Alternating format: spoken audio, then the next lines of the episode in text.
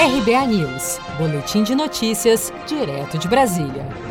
Câmara altera Código Nacional de Trânsito e aprova novas regras para a CNH. Entre as mudanças aprovadas nesta terça-feira, 23 de junho, estão o aumento do número de pontos para a suspensão da habilitação para algumas categorias, assim como a prorrogação da validade da CNH, que pode passar a valer 10 anos para motoristas com menos de 50 anos de idade. Para concluir a votação, os parlamentares ainda precisam analisar os destaques, isto é, sugestões de alteração do texto. Esta etapa começou nesta terça, mas só será concluída nesta quarta-feira, 24 de junho. Em seguida, o projeto seguirá para o Senado. Em entrevista à CBN, o relator do projeto que altera o Código de Trânsito Brasileiro, deputado Juscelino Filho, argumenta que o Código de Trânsito Brasileiro precisa de algumas modificações, por estar há 20 anos em vigor. Então, o projeto trouxe vários assuntos, né, o projeto original, nós realizamos diversas audiências públicas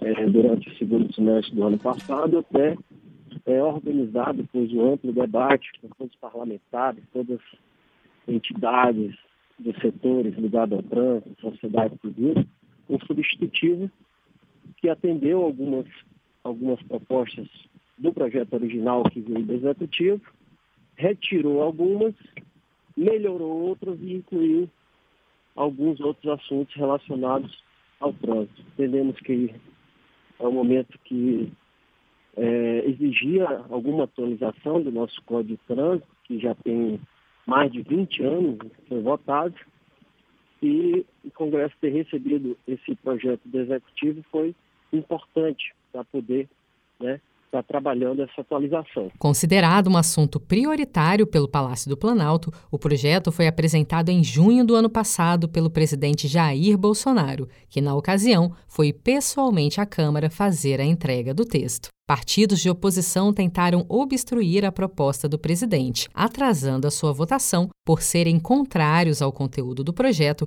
e por defenderem que a Câmara deve dar prioridade a pautas relacionadas à pandemia do novo coronavírus. Se você quer começar a investir de um jeito fácil e sem riscos, faça uma poupança no Sicredi.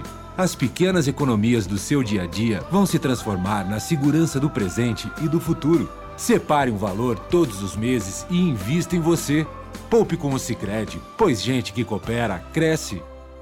Com produção de Gisele Monteiro, de Brasília, Daniele Vaz.